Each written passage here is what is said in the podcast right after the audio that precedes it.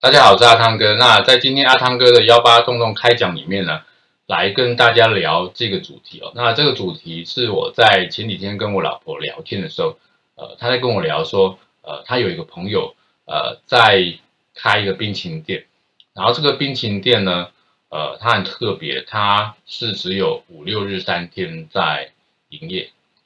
然后呢，啊，五六日三天营业的时候呢，它只有卖。四种口味冰淇淋，那每种口味每天只限量五十个。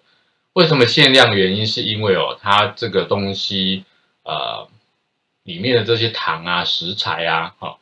要每天要经过手工啊来去做这些食材，然后它每天晚上都要做到很晚才能够完成的，所以啊，它只营业三天，那有限量供应。那听说生意很好，每天都大排长龙，他有放个照片给我看，都排得很长。那我就在想，啊，如果是这样子的话，会赚钱吗？啊、这个冰淇淋店，它的冰淇淋，它一天呃一支最便宜要八十块，好，然后呢，如果贵一点可以啊、呃、到一百多这样子。那我大概这样算一下，如果以它的这个啊，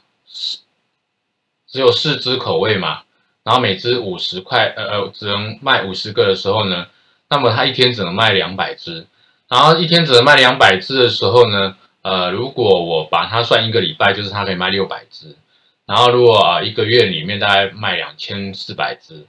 所以我们如果再把这个啊它卖的单价我算一百块一只好了啊，所以它一个月大概是二十四万上下的这个营收。那我们就去思考，二十四万上下的营收，如果还要扣掉它的店租，再扣掉呃它的毛利。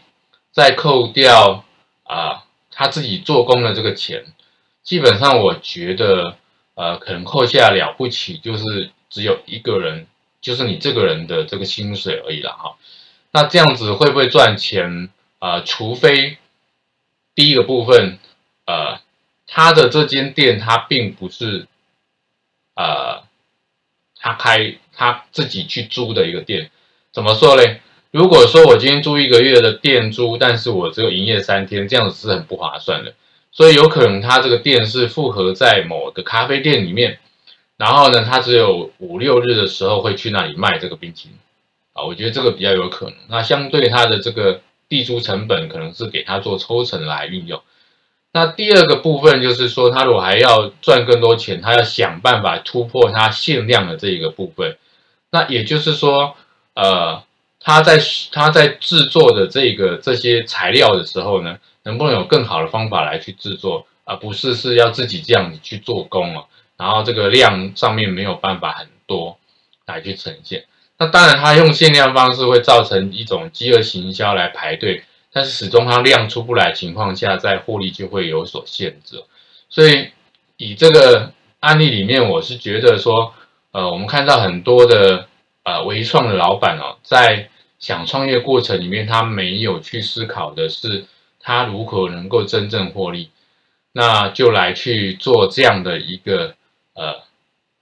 呃事业哦，那最后可能导致的是什么？导致的是啊、自己做到累得要死，然后呢，可能啊、呃、也没有办法真正赚到钱，然后呢，呃，最后你这个管销之下是打平的，